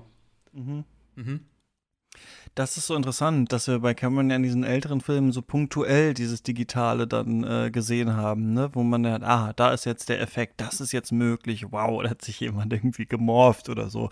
Und hier sitzt man jetzt da und ähm, diskutiert und ähm, weiß es dann selber gar nicht mehr so genau. Also man guckt es und war das Moment mal, wie, wie haben sie das jetzt nochmal gemacht und liest es dann nach und irgendwie ähm, immer weitere Ebenen der Animation sind da drauf und es sieht irgendwie äh, ja, nach viel aus, aber es sieht irgendwie nicht so danach aus, dass jetzt Leonardo DiCaprio äh, auf einem sinkenden Schiff da tatsächlich so einen Schlüssel irgendwie aus so einer Ritze rausfischen muss, während da ähm, äh, die Blitze funken oder so. Also ich finde auch, es geht irgendwie ähm, äh, äh was verloren und ich ich habe so das Gefühl, das trägt nicht so ganz mehr als Konzept. Wir wollen jetzt nicht schon wieder Prognosen abgeben, wie ist das so mit diesem Film, aber irgendwie ohne dass die Technik, also wir haben jetzt gesagt, diese Technik ähm, dieser transhumanistische Gedanke, den haben wir jetzt auch noch außerhalb des Films, das ähm, Sigourney Weaver kann das jetzt so spielen. Aber wir hatten den irgendwie natürlich auch stärker außerhalb des Films auf unserer Seite, als wir zum ersten Mal in diesen, dieses 3D gelaufen sind äh, vor, vor 12, äh, 13 Jahren. Und dieser Effekt irgendwie, ich glaube, dieses Kino und diese Avatar-Geschichte funktioniert nur so richtig, wenn es auch technisch noch neuer ist, so für mich. Und sonst tritt eher zutage, dass das doch relativ oberflächlich hinkonstruiert ist alles so. Das wäre so meine, mein, glaube ich, einfacher äh, Blick darauf. Deswegen wage ich zu bezweifeln, dass bei diesem Film Word of Mouth und so so groß ist. Und ich denke, der richtige mhm. Prüfstein kann erst der dritte Teil sein, an dem sich dann zeigen wird, wird das so eine Matrix Revolutions Nummer, wo Leute alle in den zweiten gerannt sind, aber den dritten dann nicht mehr so äh, interessant fanden oder schaffen sie es irgendwie da, da noch was aufzubauen. Aber ich auch für meinen Teil denke jetzt, wenn wir jetzt sagen, der dritte Teil ist dann ja, jetzt sind wir in, weiß ich, im Vulkan oder sowas, sind bei dem Feuervolk. Äh, das ist, fand ich nämlich auch sehr interessant. Über diesen Film wird ja gesprochen, auch wie ein Videospiel. Ne? Also er ist bigger and better als der erste, er ist more immersive und was auch ich am lustigsten fand, war die Überschrift, es wird mehr Biome geben dann in den weiteren Teilen. Endlich! Also das ist ich bewerte halt so alle Filme danach, wie viele Biome es gibt. Wie viele Biome kommen noch. Aber ich will gar nicht so, also es ist jetzt wieder vielleicht auch wie so eine, ähm, und ich finde natürlich auch harsche Kritik gut, aber vielleicht wieder unsere Tenet-Folge oder sowas. Ich will jetzt auch nicht äh, nur weiter rumhacken, weil es Spaß macht auf diesem Film. Wir können ja gerne auch noch Sachen ansprechen, vielleicht die, die ihr noch beeindruckend äh, oder so fandet daran. Aber ich denke, äh, also so richtig geht diese Gleichung für mich nicht mehr äh, nicht so auf, eigentlich, ja, bei diesem Film. Könnt ihr gerne noch ein paar Sachen reinschmeißen, die vielleicht hier noch besprechenswert äh, wären und dann können wir den Sack auch zumachen und äh, in die Fluten schmeißen. Na, ich fühle mich bei dieser Art von Kino immer so an die 60er Jahre erinnert, als das klassische Hollywood auseinanderbricht und nach und nach erst in so eine Lehre übergeht und dann ins New Hollywood. Und ich habe das Gefühl, wir haben gerade so zwei Arten von Filmen, zwei Bewegungen, die diese Verzweiflung, diese schwitzige Megalomanie dieser Zeit auch ausdrücken. Zum einen halt so diese absoluten Megatechnik-Klopper, wie halt dieser Film hier, und auf der anderen Seite so eine ganz verzweifelte Rückkehr zur Physikalität vor allen Dingen vertreten von Tom Cruise. Wir hatten in diesem Jahr den Mega-Erfolg mhm. mit Top Gun Maverick und gerade während wir hier reden, twittert äh, die ganze Welt über diesen neuen Mega-Stunt aus Mission Impossible 7, wo Tom Cruise noch extremer, noch mehr fast gestorben wäre und irgendwann wird er dann in der Stratosphäre verglühen und das ist das Ende seiner Karriere. Aber diese beiden Filme so parallel gesehen erzählen, finde ich, davon, dass irgendwie hier ein Hollywood ist, das nicht mehr weiß, wo es hin soll und das irgendwie so ein bisschen verzweifelt reagiert. Und ich habe irgendwie schon den Eindruck, dass das so Verfallserscheinungen sind, dass das so Ausdruck einer äh, Katastrophe irgendwie für das Kino sind. Und ich bin mal gespannt, ob danach wirklich dann irgendwie, also ob irgendwie tatsächlich dieser Zusammenbruch kommt, den Christian ja auch so ein bisschen andeutet, wenn er sagt, hm, schauen wir mal, was mit Avatar 3 passiert, weil wenn diese Avatar-Filme floppen, dann ist das ja wirklich ein massives Problem für Studios und für Kinos an, mhm. an sich. Also deshalb fühlt man sich ja auch als Gegner dieses Films oft so in dieser komischen Position zu sagen, ja, wäre schon gut, wenn der erfolgreich ist, damit ich auch andere Sachen vielleicht demnächst noch im Kino überhaupt sehen kann und die nicht alle endgültig aus der Welt verschwinden. Aber ja, ähm, wie seht ihr das denn? Habt ihr schon das Gefühl, wir, wir befinden uns gerade in so einer, äh, einer neuen Simulation der 60er Jahre des Kinos? Ich denke, beide filmischen Welten, die du beschrieben hast, eint natürlich auch so die Sehnsucht nach dem Echten.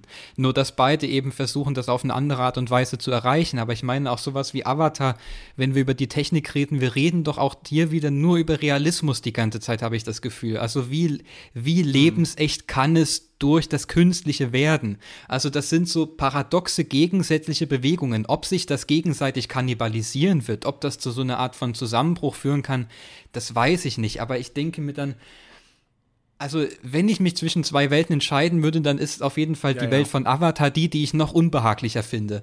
Also ähm, weil das ist für mich dann wirklich nur noch äh, dieser Gedanke, wie stark können wir uns in irgendetwas versenken. Das habe ich bei sowas wie Mission Impossible nicht. Also da habe ich nicht das Gefühl, dass es darum geht, dass wir uns in diesem, in dieser Authentizität irgendwie versenken genau. sollen oder uns da irgendwie hineinfantasieren, sondern das hält uns ja eher auf Distanz. Also da haben wir noch diesen ja. Gedanken des Staunens. Aber der wird ja hier bei Avatar paradoxerweise auch wieder verschlungen. Also das, das, das sind für mich so Gedankenschleifen, in die sich das Ganze verstrickt, wo ich dann auch sagen würde, na gut, wohin soll das Ganze noch führen? Aber ich kann letztendlich nicht groß auf die Frage antworten, natürlich, wohin es äh, tatsächlich führen wird. Nur ich denke, das ist auf jeden Fall eine Parallele, die sich da ganz stark durchzieht durch diese verschiedenen Ausprägungen in Hollywood.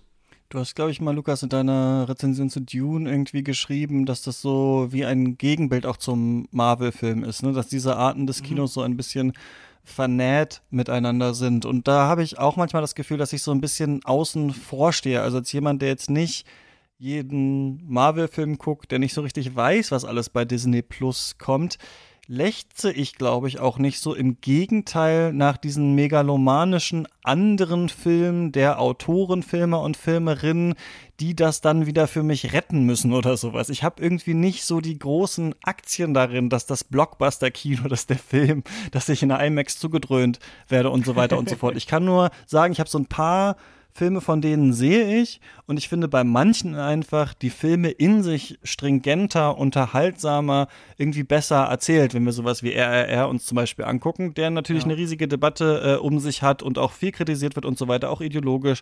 Und äh, keine Ahnung, haben wir äh, in Teilen besprochen, in anderen Teilen nicht, aber da habe ich so das Gefühl, okay, die eine Szene stellt den einen Charakter vor, die andere die andere, jetzt treffen sie zusammen, jetzt gibt es eine Trainingsmontage, jetzt driften sie wieder auseinander, am Ende kommen sie wieder zusammen. Das ist für mich viel lesbarer und trotzdem trotzdem riesengroß, aber auch unterschiedlich in seinen Teilen. Und bei diesem äh, megalomanischen Kino von James Cameron habe ich das Gefühl, okay, irgendwann kommt das Militär, dann wird halt geballert und dann sind eigentlich ein paar Teile wirklich gut gemacht. Also es ist eine gut gemachte Verfolgungssequenz oder ein gut gemachter Kampf, der aber so erstickt wird unter dem ganzen anderen, dass er, dass der nicht so richtig ähm, äh, für sich da irgendwie so äh, bestehen kann, finde ich. Und dadurch wird das dann so ein bisschen äh, beliebig für mich, wenn ich das sehe. Und das ist natürlich echt, wenn man immer darauf setzen muss, halt das Größte, das Krasseste so zu machen, dann ist es natürlich auch ein bisschen äh, äh, schwierig, falls es dann äh, tatsächlich mal nicht klappt. Aber ich habe oft das Gefühl, jetzt kommt der Punkt, an dem es kippt und wir hören so langsam, dass bestimmte Arten des Kinos nicht mehr so gut funktionieren. Ich denke, wir befinden uns jetzt an dem Punkt, wo Leute merken, dass das Kino wieder da ist nach Corona, dass man richtig viel Geld machen kann mit richtig aufwendigen Filmen und äh, die werden jetzt gemacht werden. Davon werden manche richtig toll floppen, weil doch nicht so viele, so viel Markt vielleicht ist für diese Filme und dann wird man sich wieder fragen, was jetzt ähm, passiert und so wird es, glaube ich, so ein Hin und Her die ganze Zeit geben. Ja. Ich ja. würde vielleicht noch ergänzen, dass ich, dass ich für mich sagen kann, ich finde diesen Vorwurf der Gigantomanie und dieses Streben nach dem Kolossalen und Überdimensionierten nicht per se schlecht. Genauso wenig wie ich natürlich auch nicht Eskapismus, wie in James Cameron betreiben will, auch nicht per se schlecht finde. Nur wenn wir das zum Beispiel mit sowas wie Dune vergleichen, der eben auch dieses letztes Jahr so stark mhm. dieses Überwältigende der Geräusche und der Bilder einfangen wollte, ähm, da habe ich halt doch das Gefühl, da besteht noch mal ein Unterschied zu dem, was James Cameron in Avatar macht, weil ich habe bei Dune zum Beispiel das Gefühl, dass uns da auch tatsächlich so eine Art Stimmungsraum darüber, äh, also rekonstruiert und konstruiert wird. Das ist irgendwie eine Reaktion auf so gewisse Undurchsichtigkeiten, auf Größen von Welt, in der sich Figuren befinden, während ich und äh, trotzdem findet dann noch irgendwas Menschliches statt, irgendwas, ein Ankerpunkt, an dem ich mich festhalten kann, der auch mit so gewissen Ambivalenzen versehen ist, an Konflikten, woran ich mich reiben kann. Und bei Avatar, bei James Cameron, habe ich einfach nur das Gefühl, dass uns da nicht etwa also da habe ich das Gefühl, wir sehen nur Stimmungsraum, in dem wir uns völlig verlieren sollen, aber da findet für mich nichts Interessantes statt und deshalb verlieren sich meine Gedanken in irgendwelchen virtuellen Rechnerwelten und ich glaube, diese Art von Kino, also da sehe ich schwarz, wenn das äh, die große Zukunft sein wird. Ich glaube, mhm. das ist nochmal so ein Punkt, den ich da festhalten würde. Ja, ich sitze auf jeden Fall da im Kinosaal und denke mir, ich wünsche mir etwas jenseits von Dune und jenseits von Avatar The Way of Water. Da muss es doch irgendeine Möglichkeit geben. Wahrscheinlich aber tendenziell schon eher auf dieser verzweifelten Ebene der Sehnsucht nach Realität, die sich dann ausdrückt in sowas wie den Tom Cruise-Film. Ich habe zwischendurch gedacht, hätte hier ähm, James Cameron einfach noch mal diese Verfolgungsjagd vom Ende von True Lies reingeschnitten oder so. Mhm. Ich wäre wahrscheinlich positiver aus dem Kinosaal rausgegangen. Das wäre schon ein großer Schritt gewesen. Hier war sehr wenig, an dem ich mich festhalten konnte. Und ich war äh, eigentlich vorher sehr sehr gewillt, mich auf die Immersion, auf das Eintauchen im wahrsten Sinne mhm. des Wortes einzulassen. Wie mhm. gesagt, ich habe mir wirklich jedes technische Brimborium mit rumwackeln irgendwie gekauft und musste dann trotzdem drei Stunden da relativ gelangweilt sitzen und das ist halt einfach sehr mhm. frustrierend. Schade. Ja, man hat äh, alle Drogen gekauft, aber der Trip war irgendwie dann doch schlecht. Ja. ja. das wollte man Überdosis irgendwie dann tatsächlich. Ja, ich finde auch interessant, dass diese. Gab es nicht schon den Rolling Stones Bericht von jemandem, der auf Pilzen den Film gesehen hat? Stimmt. Aber ja, Stimmt, durch ja. dieses ewige, ähm, ich finde interessant, wenn man den, den, diesen letzten Konflikt so lange aufbaut, dass man aber im Aufbau schon äh, so ein bisschen, so ein bisschen einschläft. Eine Sache noch, ähm, weil ihr Realismus angesprochen habt, einfach eine Sache, die mir aufgefallen ist, die ich ähm, so nicht erwartet hatte, die ich aber visuell dann auch tatsächlich nicht so interessant fand, ist, ähm, der Film ist sehr blau und das ist natürlich so, weil die Navi blau sind, aber äh, auch die Unterwasserszenen sind sehr äh, blau, was ja nicht so hm. sein müsste in einem digitalisierten Film. Ich ähm, bin auch ein paar, auf ein paar Tauchgängen gewesen, habe einen Tauchschein, aber jetzt auch nicht so oft, aber da wurde uns das ja auch noch damals erklärt und wir wissen das natürlich auch alle, wenn man unter die Meeresoberfläche taucht, sieht man hauptsächlich Blautöne. Das passiert aber nicht, wenn man eine Taschenlampe mitnimmt. Also wenn man eine Taschenlampe mitnimmt und leuchtet zum Beispiel eine sehr starke, dann ist es auch unter dem Meer bunt. Und das fand ich ein interessantes, ich weiß nicht, ob es Einknicken vor dem Realismus ist, dass James Cameron sich dafür entschieden hat, das dafür zu machen, weil ja dieser Wald von den Navi ja sehr bunt ist, ne? viel bunter als jetzt Wälder und Dschungel, die wir eigentlich kennen. Und ich hatte total erwartet, dass wir so ein ähm, ein Wunderwerk der Biolumineszenz eigentlich sehen in seinem Film, was es dann später bei einer Beerdigungssequenz dann auch tatsächlich gibt. Aber ähm, das wollte ich einfach nur sagen, dass ich das eine seltsame äh, Entscheidung fand, das tatsächlich so realistisch wie so ein, wie so ein Tauchgang machen zu lassen, obwohl man hier eigentlich über die tatsächlichen Mittel, mit denen man halt äh, sowas hinaus hätte gehen können, um nochmal irgendwie was anderes zu zeigen. Ich hätte mir das noch kitschiger gewünscht unter Wasser, das will ich eigentlich äh, sagen, als es dann, äh, als es dann tatsächlich war. Ja, muss man diesen Film gesehen haben, Lukas.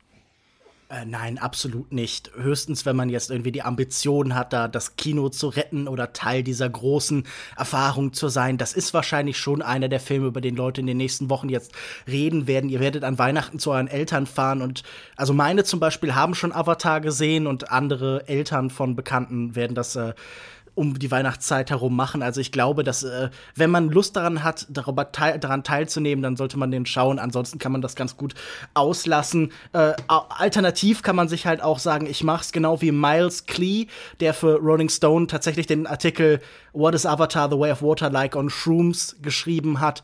Und ich denke, das klingt zumindest nach einer interessanten Erfahrung für alle, die schon auf LSD 2001 gesehen haben von Kubrick. Dann kommt das als nächster Schritt in Frage. Mhm. Janik, muss man äh, diesen Film gesehen haben? Nee, ich finde nicht. Und ich finde in dem Fall auch nicht mal, dass das ein interessantes Zeitzeugnis sein würde, weil das ist für mich dafür zu sehr eine Wiederholung dessen, was halt jetzt vor über einer Dekade schon mal passiert ist. Also dann kann man wirklich sagen, man schaut sich den ersten Avatar nochmal an oder hat es da, damals miterlebt und jetzt versucht man eben das nochmal zu recyceln, dass es offenbar finanziell aufgeht, ist schlimm genug in meinen Augen. Also nein, ich finde nicht, dass man das unterstützen sollte. Das ist für mich letztendlich so das Kinopendant zu dieser Herr der Ringe Serie, ähm, also wo ich mir denke, ich bin zwar kein Fan davon, immer über Film als Arbeit zu sprechen, aber ich finde, in dem Fall sollte man es doch dann tatsächlich mal machen und sich fragen, war es das wert, was da an Geld und an Aufwand reingesteckt wurde für das, was letztendlich dabei rausgekommen ist. Und dann, am Ende, es ist ein Produkt dabei rausgekommen, das offenbar sehr vielen Leuten schmeckt, aber ich kann es nicht so ganz nachvollziehen. Ich ähm, würde auch nicht sagen, dass man ihn sehen muss, aber ihr könnt es natürlich machen, weil vielleicht erkennt ihr da was. Ich finde, das ist sowas wie so ein Suchbild, bei dem vielleicht Menschen unterschiedliche Dinge erkennen. Ich habe halt nicht mal also ich habe erkannt, dass es aufwendig war, aber ich fand es nicht schön und ich fand es auch nicht so beeindruckend. Das ist tatsächlich der Technik auch geschuldet gewesen bei mir. Also das finde ich einfach irgendwie interessant, dass tatsächlich ich diese 3D-Technik überhaupt nicht mag. Also eventuell hätte ich in 2D einen Film gesehen, den ich visuell irgendwie beeindruckender finde. Was ich halt noch irgendwie komisch finde, ist tatsächlich diese Regression, diese Idee, wir müssen jetzt noch mal an etwas anknüpfen, für das niemand so eine richtige Nostalgie vielleicht hat für Avatar, vielleicht dann doch, mhm. aber ist es irgendwie eine andere Art von Nostalgie, als die, die sonst irgendwie ähm, nochmal aufgeführt werden soll, nochmal wiedererlebt werden soll. Wir sollen irgendwie nochmal uns wie in Avatar fühlen. Aber die Frage eben, die dieser Film stellt, sollen wir uns nochmal so fühlen, wie als wir den ersten gesehen haben und beeindruckt waren von der Technik?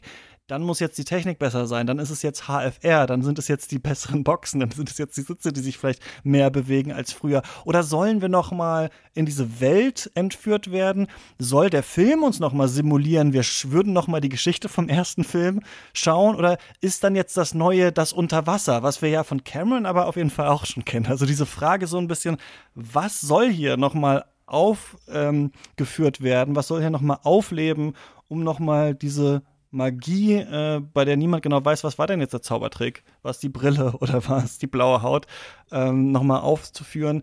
Ähm, das ist so die Frage und die werden Leute wahrscheinlich unterschiedlich äh, beantworten. Ich habe es nicht ganz äh, verstanden und ähm, ja, ich äh, bin ein bisschen gespannt, äh, wie das dann bei den Feuerhöhlenmenschen im dritten Teil wird. Im vierten denke ich dann Weltall, im fünften auf die Erde oder sowas. Irgendwie sowas werden wir dann wahrscheinlich ähm, sehen. Ja, Danke, ihr beiden, dass ihr mit mir über diesen Film äh, gesprochen habt. Ich hoffe, ihr seid jetzt nicht arm. Das Kinoticket hat, glaube ich, irgendwie 25 Euro oder Ich so muss den Kredit dafür aufnehmen, tut mir leid, ja. aber gut.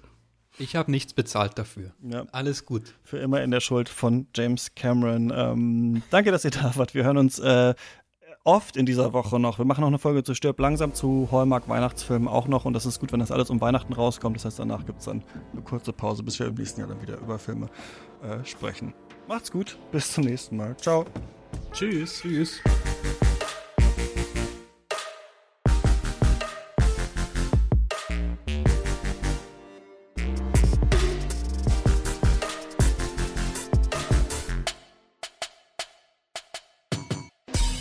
Katz ist eine Produktion von mir, Christian Eichler. Ich mache den Podcast zusammen mit Lukas Bawenschik, Barbara Wolfram, Lena Kosek, Jan-Erik Thomberg, Christoph Dobitsch, Yannick Nolting und Clara Atlanta Krön. Und wir alle freuen uns, wenn ihr uns finanziell unterstützt auf steadyhaku.com slash cuts. Dann bekommt ihr jeden Monat ein großes mehrstündiges Special von uns und kommt auf unseren Discord-Server, wo wir täglich über Filme und Popkultur diskutieren. Ab 3 Euro im Monat seid ihr dabei. steadyhaku.com slash cuts ist die Adresse. Danke für den Support. Ähm, bis nächste Woche.